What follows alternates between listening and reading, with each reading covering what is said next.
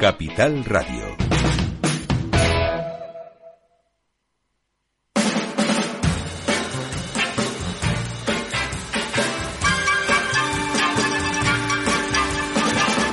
Capital, la Bolsa y la Vida, con Luis Vicente Muñoz. When you're alone and life is making you lonely, you can always go downtown. When you've got worries, all the noise and the hurry seems to help, I know.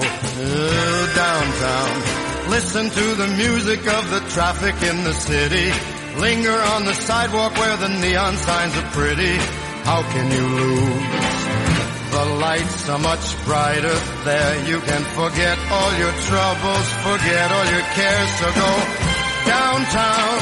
Things will be great when you're downtown. No finer place for sure. Downtown, everything's waiting for you. Downtown.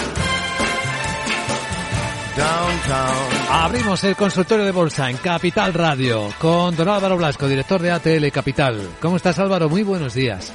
Muy buenos días. Bueno, pues vamos a ponernos con ello. ¿Cómo está el mercado esta mañana? Bueno, el mercado está expectante. Eh, digamos que eh, en estos últimos días eh, los mercados han puesto un poco a tono con un cambio de sentimiento, sobre todo en el tema de Estados Unidos, donde por un lado la Reserva Federal Americana venía insistiendo que todavía va a seguir subiendo tipos y que lo lógico es que no veamos bajadas hasta el año que viene, mientras que los mercados apostaban, entre comillas, de que sí veríamos bajadas de tipos en este 2023. Eh, yo creo que lo que ha hecho el mercado ahora mismo es adaptarse y unirse, digamos, a esa eh, comunicación que estaba eh, haciendo eh, la Reserva Federal Americana de que los tipos se van a mantener arriba pues más tiempo de lo que el mercado pensaba, ¿no? Yo creo que por eso hemos visto esta cierta, estos ciertos retrocesos en la renta variable y hemos visto, por otro lado, subidas, de tires en la renta fija, ¿no? Pero vamos, en principio yo creo que los mercados europeos lo están resistiendo bastante mejor. Eh, seguimos viendo un cierto flujo de dinero hacia los mercados de bolsa europea y al final, pues yo creo que esto se traduce en que eh, quizás los beneficios en Estados Unidos puedan sufrir algo más de lo que se espera que sufran en Europa. Hmm. En la entrevista Capital, hoy Carlos Garriga, el vicepresidente de la División de Estudios de la FED de San Luis, nos estaba explicando cómo están monitorizando en la FED los datos, el comportamiento del empleo, las diferencias también entre distintos estados de Estados Unidos antes de la próxima subida de tipo de interés que está prevista para el mes de marzo, o sea, subida sí que habrá. Ya verán hasta cuándo, porque el mismo día nos ha contado, se publica un dato de inflación y ha sido muy simpático, ¿no? Porque nos explicaba cómo empieza a ver el mundo ya los datos eh, macroeconómicos como si fueran acontecimientos deportivos, ¿no?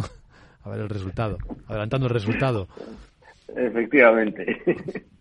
Bueno. la verdad es que sí, que realmente eh, ahora mismo mm, estamos súper pendientes de esos datos macroeconómicos a lo largo del mundo y, la verdad es que la especulación y las, eh, las ideas, las estrategias, eh, las percepciones que tienen las diferentes casas eh, de análisis, inversores, etcétera, eh, pues son tremendas, ¿no?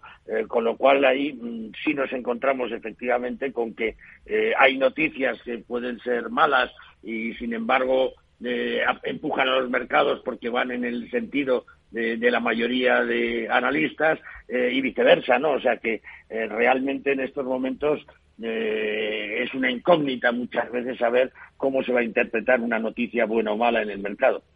Cierto es. Bueno, veamos qué quieren preguntar nuestros oyentes en este consultorio de bolsa al que se puede acceder vía correo electrónico oyentes arroba capitalradio.es, por teléfono mientras estamos en directo, porque hay muchas personas que lo escuchan y lo disfrutan en formato podcast a partir de, que se cuelga nuestra web en capitalradio.es, o por WhatsApp, y ahí se puede dejar la pregunta grabada con la voz, y es como pedimos que, que se formule, en el 687 050 600. Buenos días, ¿qué tal? Buenos días. Quiero preguntar a don Álvaro acerca de Enel y Endesa. Quería comprar, es que no sé, una de las dos. Yo voy un poco detrás de algún dividendo y no sé cuál compensa más, porque a lo mejor la italiana con la doble imposición también quería saber, porque hay países que devuelven y otros que no devuelven la doble imposición. Quería saber si Italia lo devuelve. A ver qué sabe don Álvaro de esto. Muchísimas gracias. Pues a don Álvaro se le trasladamos. Bueno, es la misma empresa, ¿ve? Porque en él es la dueña de Endesa.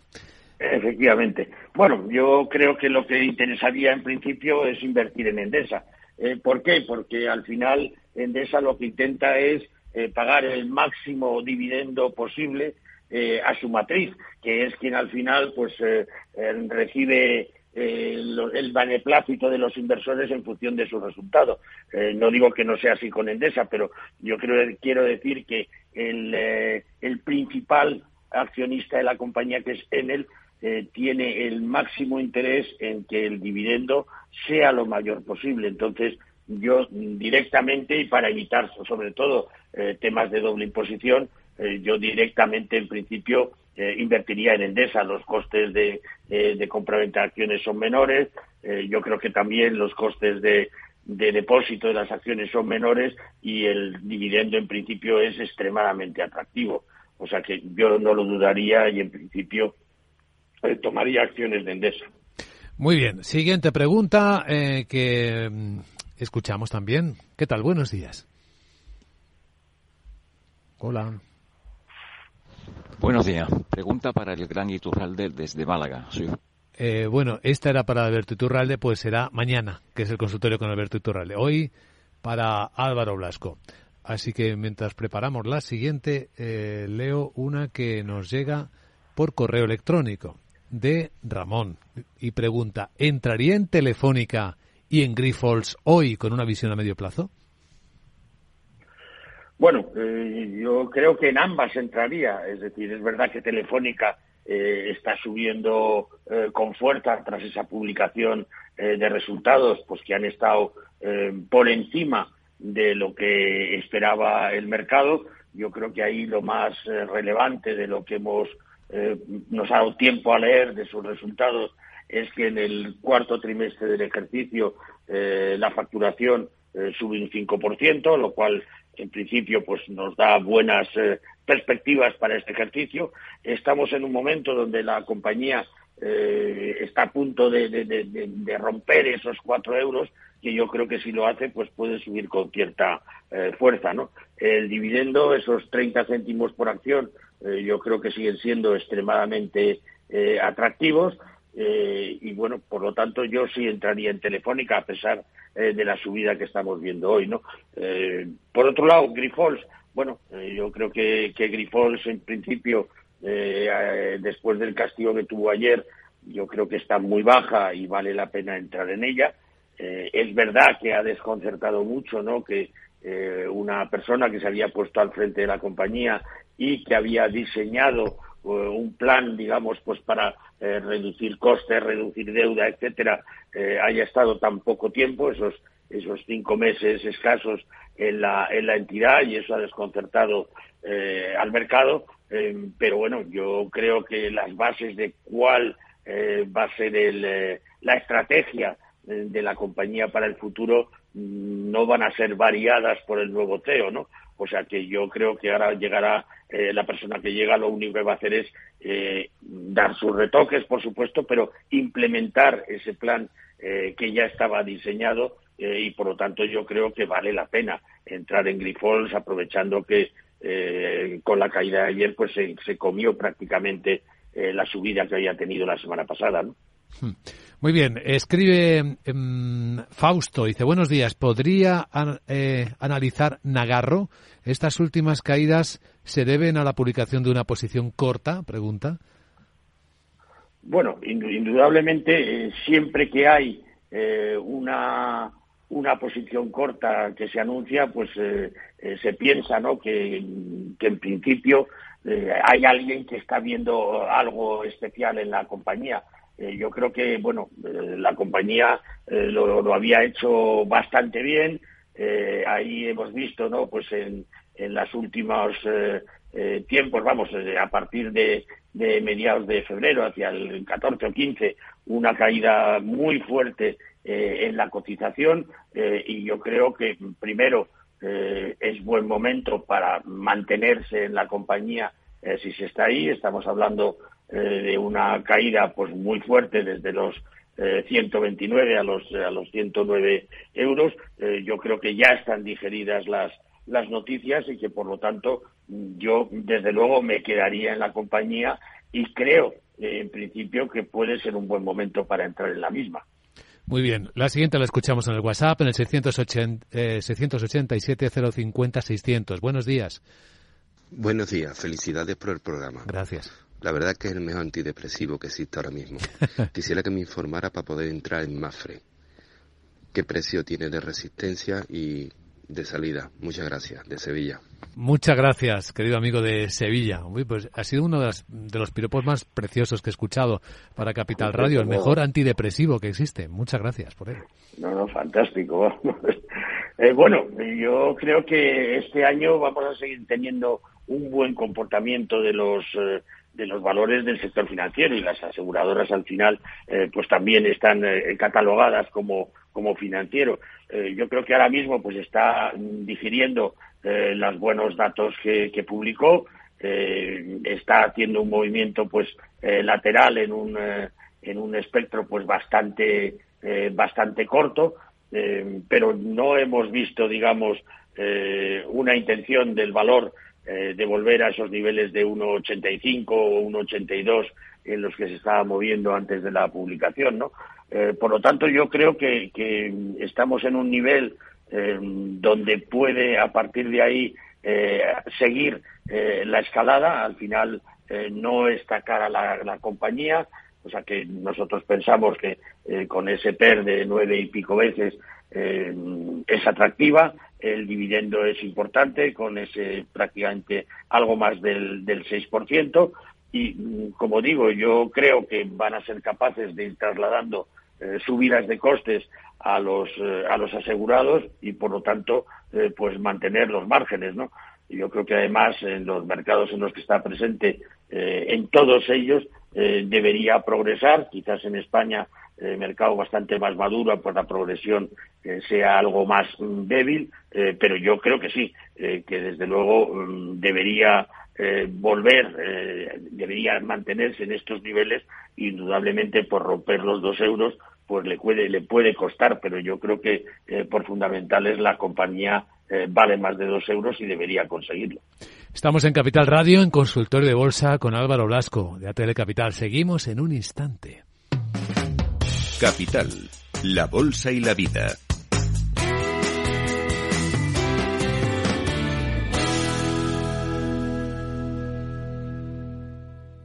Hey, asistente, ¿cuál es el mejor fondo de inversión del año? Hay aproximadamente 54 millones de resultados. ¿Quieres que los lea? Buf, mejor que no. Puedes seguir buscando entre millones de contenidos, pero un asesoramiento de calidad solo te lo dará un especialista. En Renta 4 te ofrecemos un servicio de asesoramiento gratuito siempre que lo necesites. Entra en r4.com y descubre cómo te podemos ayudar. Renta 4 Banco. ¿Quieres más? Nace Dirigentes Club, un espacio único donde cruzamos las historias de nuestros dirigentes, un entorno de networking para generar vínculos profesionales, la mejor plataforma de nuevos conocimientos y tendencias, un club donde ofrecemos a nuestros dirigentes los mejores planes y servicios, porque juntos alcanzamos el éxito, porque juntos sumamos. Descúbrelo en dirigentesclub.com. Capital, la bolsa y la vida.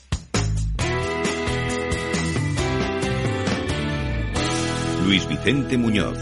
Bueno, ahí estamos viendo cómo el mercado sigue premiando a Telefónica y sus resultados. 2,3% de subida ahora mismo para Telefónica a 3,89 euros por acción. ¿Qué le han parecido, por cierto, las cuentas, don Álvaro, de Telefónica? Bueno, la verdad es que las cuentas eh, a mí me han parecido muy buenas. Eh, habrá que leer más en profundidad porque siempre hay alguna cosa eh, que pueda chocar, eh, pero en principio mm, yo creo que ha sorprendido positivamente al mercado.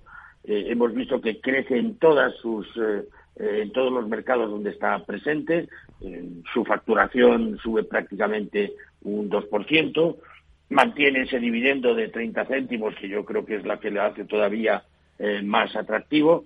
y luego, como comentaba hace un momento, los ingresos del cuarto trimestre suben un 5%. Entonces, yo creo que eso puede hacer pensar ¿no? que a lo largo de este ejercicio y con subidas de, de precios que ha, que ha realizado y puede seguir realizando en algún mercado, pues realmente se puede acercar a un resultado mucho más importante que el, que ha sido el, en 2022.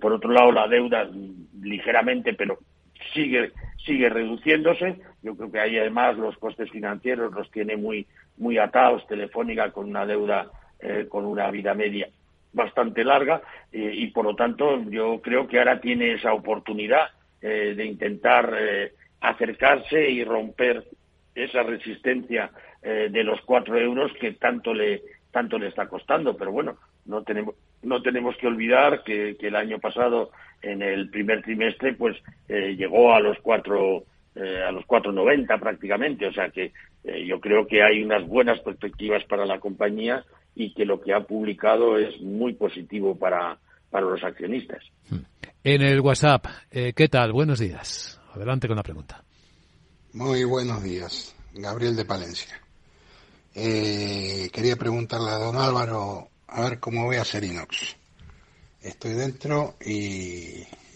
la veo la veo riñendo. Un saludo eh, y otro para Luis Vicente. Gracias. Muchas gracias. Gracias, Gabriel. Un saludo cordial. Pues Álvaro. Bueno, eh, digamos que siguen comportándose eh, Acerinox y compañías de su sector eh, con bastante volatilidad.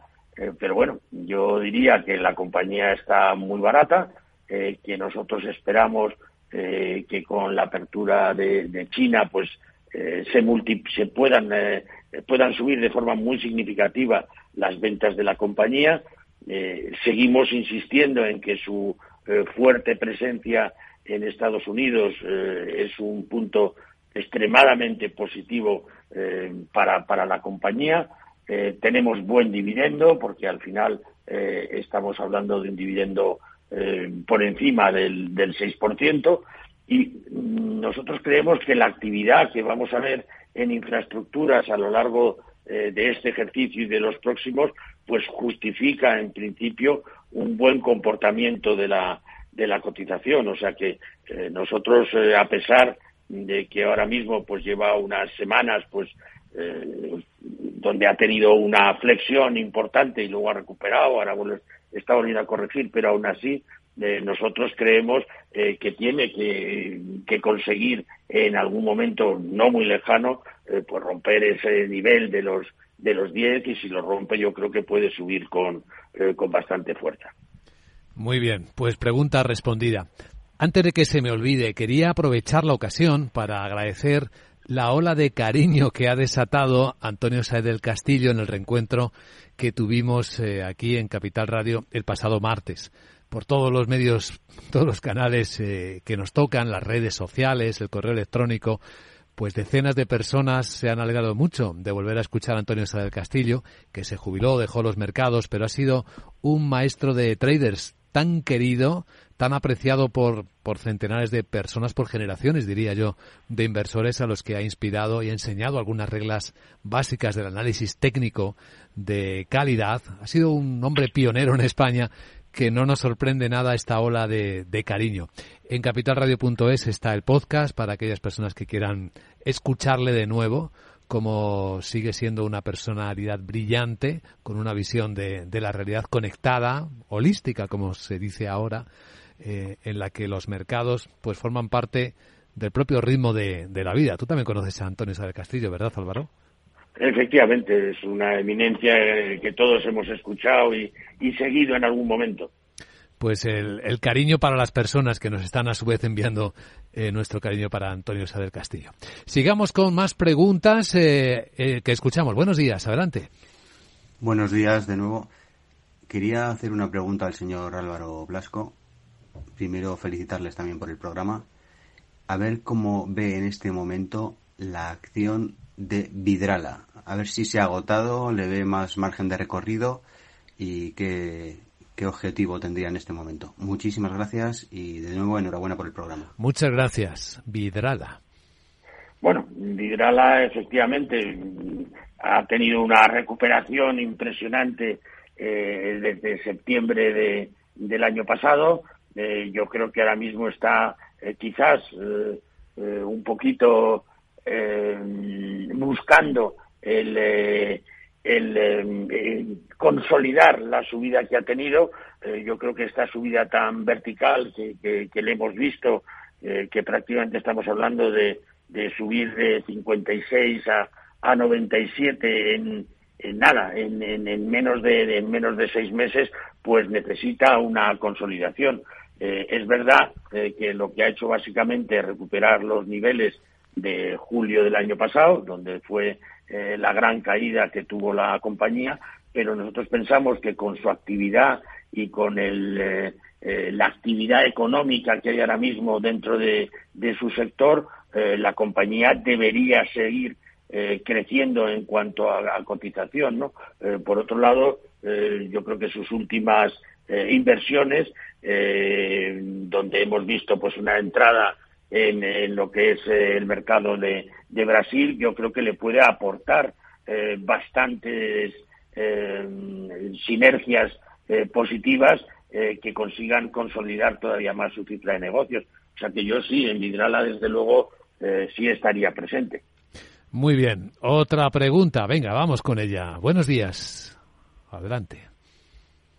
Buenos días, señor Blasco. Eh, me gustaría que nos comentase usted cómo ve a la compañía Día, que ya, como sabe, lleva siete años de, bajada y creo que ahora le tocan los siete años de, vacas gordas. Eh, muchas gracias por su análisis y gracias también a Luis Miguel. Hasta luego. Muchas gracias. Luis Miguel, bueno, Luis Vicente si quiere también. gracias. Adelante con, la, con el análisis. Bueno, eh, en principio mm, yo creo que día eh, eh, no sabemos muy bien qué necesita hacer para, para salir de la situación en la que la hemos visto, pero sí hay que decir que su progresión en bolsa en este en este ejercicio pues está siendo bastante brillante. Yo creo que, de hecho, los resultados que acabamos de conocer, ¿no? donde hemos visto, en principio, una subida de, de márgenes, perdón, de, ventas, que yo creo que es importante para la compañía del 5,4%, le ha permitido reducir las pérdidas de 124 millones a prácticamente 52, 51,9, ¿no? Entonces yo pienso que los esfuerzos que está haciendo eh, Día, en principio, por racionalizar eh, su cadena de tiendas, por mejorar y, darle otra imagen a las tiendas que mantiene, eh, su posible operación en, en, Portugal, ¿no? que también está en marcha. Yo creo que ahora hay bastantes motivos para que en principio Día empiece a, a, subir ¿no? y, y, continúe eh, con esta escalada que hemos visto desde los prácticamente pues 0,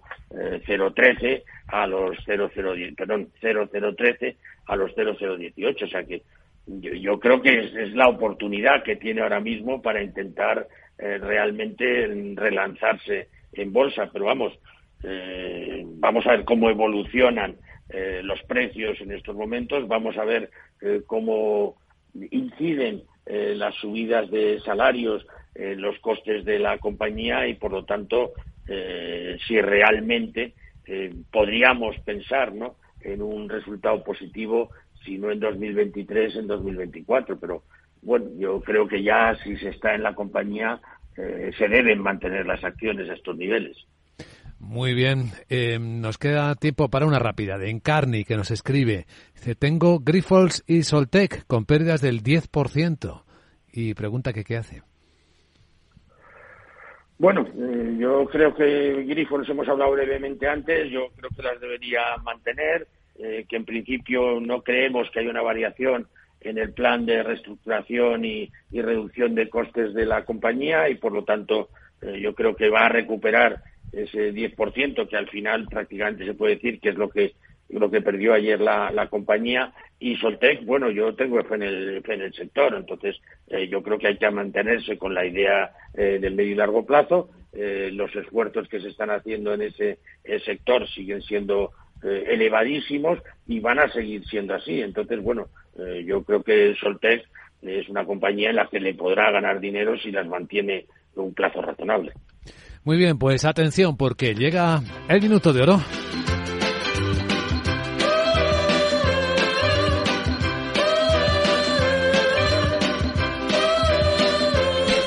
Veamos, don Álvaro, ¿qué idea de inversión compartiría con nuestros oyentes para concluir este consultorio? Pues la verdad nos quedamos un poco con el sector, porque yo había estado mirándome el tema de Solaria, yo creo que vale la pena eh, seguir eh, invirtiendo en este sector y a mí Solaria pues me parece una, una excelente opción. Eh, no está no está barata, digamos, pero digamos comparado con los 23 euros y picos que, llegó, tenemos un recorrido importante. parece que ha consolidado ese ese nivel de los 16 y medio, algo así, donde normalmente la estamos viendo eh, rebotar y yo creo que sigue siendo buen momento eh, para entrar. Eh, como decía, dinero en el sector va a seguir entrando. yo creo que el interés por parte de los inversores se va a relanzar después de unas de unos meses, unos trimestres en los que las compañías más tecnológicas y con menos resultados en el corto plazo han sido más castigadas y yo creo que ahora pues llega otra vez la, la oportunidad ¿no? de que de que Solaria en unos eh, en unos meses pues comience otra vez una senda altista. Muy bien, don Álvaro Blasco, director de ATL Capital. Gracias por ayudar a nuestros oyentes y buen día. Buen día.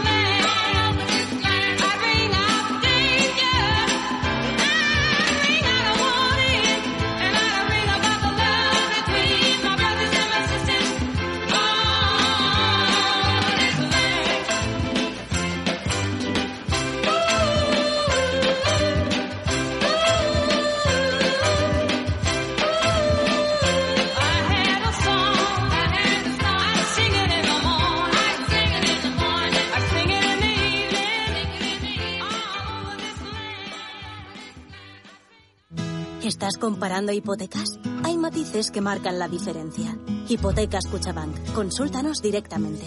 Más info en cuchabank.es. Somos una comunidad que no necesita filtros, con seguidores de todas partes del mundo.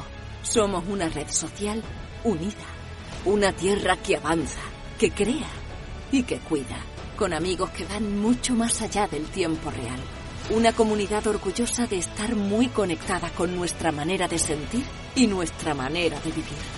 Feliz Día de Andalucía. Esta es tu comunidad. Un mensaje de la Junta de Andalucía. Madrid, 103.2, Capital Radio. Todos los días de camino al trabajo voy leyendo concentrado en el bus. En la siguiente parada ya me bajo. Me acabo el libro a la vuelta ya ves tú. Yo soy de bus. Eres muy de bus cuando eres muy de moverte por Madrid en EMT. EMT 75 años siendo muy de bus. Ayuntamiento de Madrid. Inversión inmobiliaria acompaña al mercado inmobiliario en este nuevo ciclo. Todos los jueves de 10.30 a 13 horas, el inversor encontrará las claves para realizar su mejor inversión. La mañana de los jueves en Capital Radio tomamos el pulso al sector inmobiliario. Noticias, análisis de mercado y debates donde los protagonistas del sector podrán contar en primera persona los retos a los que se enfrenta el ladrillo. Inversión inmobiliaria pone la voz al sector inmobiliario. Aquí, en Capital Radio.